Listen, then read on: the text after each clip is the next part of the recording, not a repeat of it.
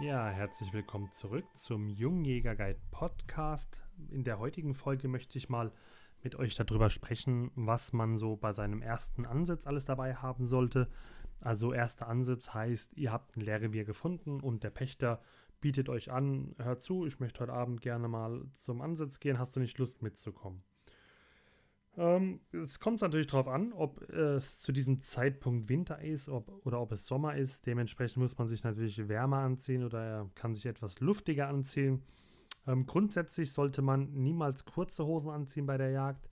Das hat auch was mit zum Beispiel Zecken zu tun. Also wenn ich jetzt durch Zecken oder durch Dornbüsche irgendwie durch muss bei einer Nachsuche oder beim Bergevorgang, da verkratzt ihr euch die Beine, beziehungsweise es fängt auch an zu jucken und gegebenenfalls äh, erntet ihr dann die ein oder andere Zecke.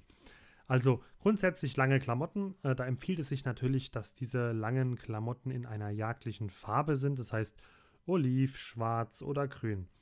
Und es ist natürlich so, man kann jetzt nicht von jemandem verlangen, der gerade frisch im Revier dabei ist, dass er schon über eine immense Ausstattung an jagdlicher Kleidung verfügt. Das ist auch ganz klar, das wird auch dem Pächter ganz klar sein. Dennoch versucht mal so ungefähr in die äh, Ecke zu kommen, so schwarz, oliv oder grün gekleidet zu sein. Ähm, wovon ich komplett abraten würde, wäre extrem bunte Kleidung beziehungsweise blaufarbene Kleidung. Es gibt wohl Studien, dass eben Blau vom Wild sehr gut eräugt werden kann. Das heißt, sie sehen äh, blaue Farbe sehr, sehr gut, wohin sie ähm, Orange oder, oder Rotfarben sehr, sehr schwer erkennen und es eher als einen Grauton wahrnehmen. Und das ist auch der Grund, weshalb ähm, ja eben die Drückjagdkleidung, die für uns Menschen ja sehr ins Auge sticht mit ihrem Neon-Orange, äh, fürs Wild so gut wie unsichtbar ist. Und schwarz, äh, grün und oliv äh, ist ja sowieso die Farbe des Waldes, weswegen man da ja dann farblich, sage ich mal, sich sehr gut anpasst. Ähm, da müsst ihr dann gucken, ob er eine Jacke braucht, ob er ein Hemd braucht, ein T-Shirt, keine Ahnung. Das müsst ihr dann schauen, was ihr alles so zusammenbekommt. Wenn es die Möglichkeit gibt und ihr habt verschiedene Varianten, dann schaut einfach mal, dass es vielleicht auch äh, Kleidung ist, die nicht sehr laut ist. Also es bringt ja jetzt nichts, wenn ihr zum Beispiel ähm, raschelt, wenn es da hin und her raschelt und ähm, da hättet ihr dann langfristig äh, keinen Spaß, wenn ihr bei jeder Bewegung irgendwie ein lautstarkes Heavy Metal Konzert durch eure Kleidung veranstaltet. Jetzt ist es so, ähm, man braucht ja natürlich auch Schuhe. Da empfiehlt es sich, ähm, Wanderstiefel anzuziehen, falls ihr sowas habt. Gegebenenfalls gehen sogar Gummistiefel, was auch jetzt unproblematisch wäre. Und ähm, was ich aber abraten würde, wären zum Beispiel T-Shirts, äh, T-Shirts, Turnschuhe, weil Ihr würdet mit Sicherheit das ein oder andere Mal durch nasse Wiese laufen, ja, oder wenn es regnet, dann habt ihr nasse Füße und friert und dann macht der Ansatz keinen Spaß. Also das vor allen Dingen Turnschuhe sehen halt auch jetzt nicht unbedingt sehr, sehr jagdlich aus, wenn man da mit tollen weißen Sneakern aufkreuzt. Ja, soweit jetzt erstmal zur Kleidung. Ähm, was ihr ja grundsätzlich noch braucht, ist natürlich was zu essen, was zu trinken. Äh, wenn ihr sowas habt, einen Gehörschutz, weil es kann ja natürlich auch sein, dass euer Pächter noch keinen Schalldämpfer verwendet und da braucht man auf jeden Fall einen Gehörschutz. Ähm, zum Essen und zum Trinken muss ich sagen, da gibt es ähm, die Möglichkeit, eine Kleinigkeit mitzunehmen, ja, vielleicht so einen Apfel oder ähm, vielleicht auch einen Müsli-Riegel. Da empfiehlt es sich dann aber auch, den Müsli-Riegel vorher auszupacken und vielleicht in ein Tempo oder so einzuwickeln, dass man einfach nicht lautstark auspackt, auspackt, weil stellt euch vor, ihr fangt an, nehmt einen Müsli-Riegel und packt dann so auf der Kanzel aus. Ja, da freut sich dann der Pächter. Und das gleiche gilt für Einweg-PET-Flaschen. Ja, wenn ihr da so eine Wasser, Wasserflasche dabei habt, die dann aber ähm, auf einmal total lautstark äh, geöffnet wird oder extremst zischt, weil sie mit Kohlensäure ist. Vielleicht empfiehlt sich einfach eine Glasflasche mit stillem Wasser oder eben so einer Fahrradtrinkflasche. Das ist, glaube ich, was Ideales. Man sollte auch darauf achten, wenn man diese Flaschen ähm, dabei hat, dass man die immer wieder in den Rucksack zurückräumt oder eben auf den Boden der Kanzel legt, weil stellt man sie hin und man kommt gegen, dann fällt es um und es ist laut. Und mir ist es schon mal passiert, äh, ich bin ehrlich, mir ist es nicht nur einmal passiert. Ähm, und das ist dann schon ärgerlich, weil gerade ähm, Wildarten wie der Fuchs und gerade die erfahrenen Altfüchse, die sind so misstrauisch und haben so eine hohe Auffassungsgabe, die hauen sofort ab. Also die springen ab, bei der kleinsten verdächtigen Be Bewegung. Ja, soweit dazu. Ähm, dann muss man auch schauen, wenn ihr zum Beispiel ein Fernglas habt, dann könnt ihr dieses natürlich sehr, sehr gerne mitnehmen. Wenn ihr keins habt, dann fragt den Jagdpächter, vielleicht hat er noch ein zweites. In der Regel haben die immer noch ein zweites ähm, und können euch das bestimmt gerne ausleihen. Falls ihr euch entschließt, dazu ein, äh, ein, ein extra eins zu kaufen für euch, dann kann ich nur mein Buch Der Jungjäger-Guide mit der richtigen Herangehensweise ins Jägerleben starten empfehlen, weil dort bin ich explizit darauf eingegangen, auf was man achten sollte und habe auch darauf hingewiesen, dass man in diesem Bereich nicht so viel Geld ausgeben sollte, weil man sich früher oder später in Richtung Wärmebildtechnik entwickeln wird. Und da wäre es einfach verschwendetes Geld meiner Meinung nach, wenn ich da mehrere hundert äh, Euro oder tausend Euro für ein Fernglas ausgebe, was ich dann irgendwann nicht mehr brauche. Also übertreibt es nicht direkt bei eurem ersten Ansatz, da schon komplett ausgestattet mit aller Technik anzufangen, sondern lasst die Sache relativ gemütlich angehen. Das gleiche gilt auch für den Gehörschutz. Ähm, da sollte man auch nicht so viel Geld ausgeben. Es gibt da ganz normale Ohrmuscheln, die kosten 20, 30 Euro oder für 2 Euro diese kleinen gelben ähm, Kunststoffteile, die man so zusammendreht und sich dann ins Ohr reinsteckt für 2 Euro oder was die kosten. Also das ist absolut ausreichend, weil auch in der Hinsicht entwickelt sich die Jagd immer mehr zum Schalldämpfer hin und da braucht man dann theoretisch keinen Ohrschutz mehr. Klar, wenn man die Waffe dann irgendwann mal auf dem Schießstand mit ein paar Schuss einschießt, sollte man es vielleicht schon anziehen, aber da braucht man keinen 200 Euro teuren elektronischen Gehörschutz, der super ist und sich selbst abschaltet. So, dann ist es so, so ein Ansitz, der beginnt ja nicht erst oben auf der Kanzel, sondern der Ansitz, der beginnt schon eigentlich im Auto, im Revierfahrzeug, mit dem man Richtung Kanzel fährt. Es wird so sein, dass man nie komplett direkt unter die Kanzel fährt, ja. Das werden die meisten Jäger nicht machen und werden deshalb so 200, 300 Meter von der Kanzel entfernt parken. Wenn ihr dann aussteigt, macht dies wirklich leise knallt die Tür nicht zu, weil das ist auch sowas aus der Gewohnheit. Man geht einkaufen im Supermarktparkplatz, da achtet keiner darauf, dass man die Tür leise zumacht, sondern man knallt es einfach zu. Und äh, deswegen, das ist was, wo man sich dran gewöhnen muss.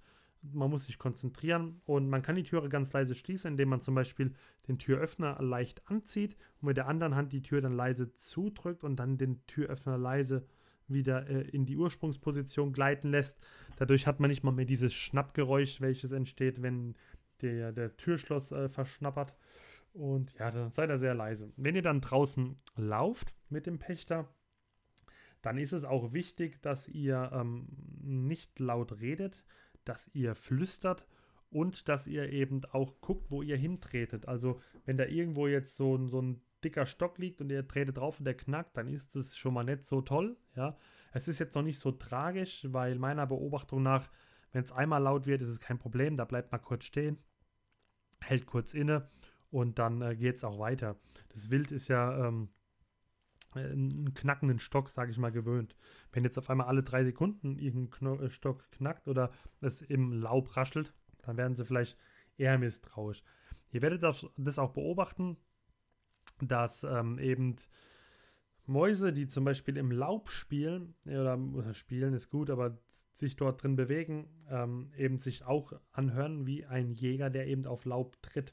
Deswegen, das ist für das Wild kein, äh, kein, kein ungewöhnliches Geräusch, wo die jetzt sagen, hey, äh, was war denn das jetzt? Und deswegen macht euch da jetzt nicht verrückt. Wenn ihr dann an der Kanzel angekommen seid, wird es in der Regel so sein, dass der Jäger erstmal als erstes aufbaumt, um dann oben die Kanzeltür zu öffnen und äh, die Fenster alle zu öffnen, dass überhaupt Licht in die Kanzel reinkommt. Und anschließend wird er euch dann zu sich winken und ihr könnt dann leise auf äh, die Kanzel ähm, aufbauen. Beim Aufbauen sollte man vielleicht beachten, dass man nie mit beiden Beinen auf einer Sprosse steht, sondern immer verteilt, jedes Bein auf einer einzelnen Sprosse und versucht immer so weit wie möglich außen ähm, zu treten, also nicht in der Mitte der Sprosse, weil dort ist natürlich ähm, die Belastung dann am höchsten und die Gefahr eines Brechens auch am meisten. Äh, so eine Kanzelsprosse, die bricht in der Regel nicht, aber wenn eine Kanzel vielleicht viele, viele, viele, viele Jahre alt ist, ja, dann wird das Holz auch morsch. Und es gibt ja auch leider Jagdgegner. Und da gibt es leider immer wieder Fälle, dass Sprossen oder Kanzelhalterungen ähm, angesägt werden. Und da sollte man ein bisschen aufpassen und nach Möglichkeit immer außen treten. Und passt auch auf, wenn es etwas äh, nasser, nassere Witterung ist, ja, wenn es regnet, die Sprossen sind teilweise auch sehr, sehr rutschig. Also haltet euch gut fest.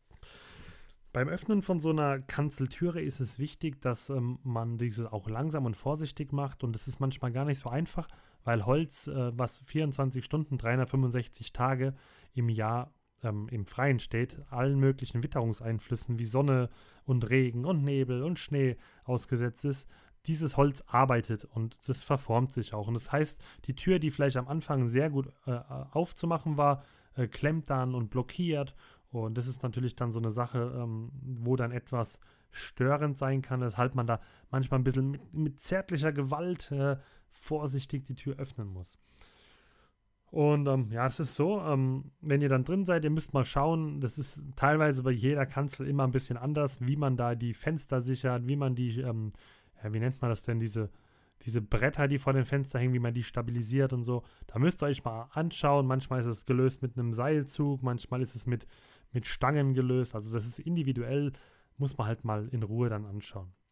So, wenn ihr dann beim Ansitz äh, sitzt und ihr beobachtet, dann ist es wichtig, dass ihr keine hektischen Bewegungen macht. Also nicht irgendwie so, ah, guck mal, da vorne ist ein Reh. Also so wie mein sechsjähriger Sohn es jetzt machen würde, der übrigens auch so seine Müsli-Riegel isst, ja, also einfach leise verhalten, unauffällig verhalten und äh, vorsichtige Bewegungen machen, also kontrolliert und gleichmäßig, weil gerade zum Beispiel wieder der Altfuchs, ja, die, die haben ein extremes Blickfeld, die können auch sehr gut nach oben äugen und dann merken die einfach sehr, sehr schnell, dass da irgendwas faul ist und springen ab. Ähm, manchmal sind auch alte Bürostühle in den Kanzeln drin, ja, die knacken und knistern dann, ja, also es ist da auch manchmal ein bisschen ungünstig. Da muss man einfach aufpassen, gerade wenn man zum Beispiel aufsteht oder irgendwas macht, dass man dann wirklich vorsichtig aufsteht. Man steht dann auf wie so jemand, der so krasse Rückenschmerzen hat, ja, so ganz vorsichtig und kontrolliert. Aber es ist nun mal so, ähm, und Geräusche sind einfach bei der Jagd nicht unbedingt ideal. Wichtig ist natürlich auch, dass ihr euer Smartphone leise macht. Ja. Stellt es auf lautlos. Das sollte nicht mal vibrieren, wenn es auf irgendeinem Holzelement liegt. Ähm, das ist ganz, ganz wichtig. Also nicht telefonieren oder Audiodateien abhören oder keine Ahnung, auch bei Facebook kommt dann plötzlich irgendeine Werbung. Grundsätzlich würde ich aber bei den ersten Ansätzen gemeinsam mit dem Pächter das Handy sowieso liegen lassen. Außer, also in der Tasche, außer in einem gewissen Fall. Und den würde ich aber vorher mit dem Pächter absprechen. Wenn er sich nämlich entscheidet, dort irgendein Stück zu erlegen, was gerade im Anblick ist, dann kann man fragen, ob man vielleicht diesen Erlegevorgang filmen darf. Das ist nicht dafür gedacht, um das dann irgendwie auf Social Media ähm, zu kommunizieren. Das würde ich auf keinen Fall machen. Das hat, also solche Videos haben ähm, eigentlich nichts zu suchen im Internet, weil die werden dann auch von den falschen Leuten gesehen.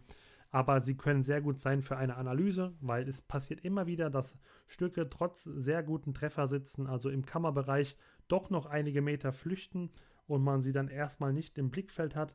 Und gerade wenn es Rotten sind mit einer hohen Anzahl an Stücken, da blickt man manchmal nicht mehr durch. Mist, wo ist denn das äh, beschossene Stück jetzt hingerannt? Denn wenn du als Jäger schießt und durch den Rückschlag der Waffe bist du kurz aus dem Ziel draußen, ja. Manche machen auch die Augen zu oder sind geblendet von, von dem Blitz. Also man sagt ja, durch das Feuer gucken soll man, aber es ist nicht immer so einfach, wie es sich anhört. Und da ist es halt hilfreich, wenn man jemanden dabei hat, der wirklich weiß, okay, der will jetzt genau dieses Stück Rehwild oder diese Sau äh, beschießen. Und dann ähm, kann man auch drauf gucken, wohin flüchtet die Sau oder das Reh oder wie hat es gezeichnet. Auch eine wichtige Sache. Hat es mit den Hinterläufen ausgetreten? Ist es steil nach oben gesprungen? Ist es umgekippt? Ja, hat es vielleicht sogar geklagt? Achtet darauf, ob die Stücke klagen. Also klagen ist sowas wie schreien, also quietschen sie oder so. Das kann alles schon, das sind alles Informationen, die wichtig sind, um dann auch später zu, zu rekapitulieren, was ist jetzt passiert, wo bin ich abgekommen, wo habe ich getroffen. Und ähm, ja, also seid dabei, seid leise, seid ruhig, seid aufmerksam und passt gut auf, was passiert. Dann ähm, spielt das alles in eure Karten und ihr werdet viel, viel lernen. Ansonsten würde ich mich freuen, wenn ihr meinen Podcast auch abonniert, also auf Folgen klickt, damit ihr einfach keine Folgen mehr verpasst. Ich hoffe, es hat euch gefallen und falls ihr noch Fragen habt, die im Rahmen der Podcasts nicht behandelt werden, dann empfiehlt es sich natürlich auch das zu, von mir geschriebene Buch, der Jungjäger Guide, ähm, zu kaufen und darin zu lesen. Ähm, das ist erhältlich auf zum Beispiel Amazon, kann aber auch direkt über mich bestellt werden, über meine E-Mail-Adresse. Und ich wünsche euch viel Spaß, bedanke mich fürs Zuhören und freue mich auf das nächste Mal.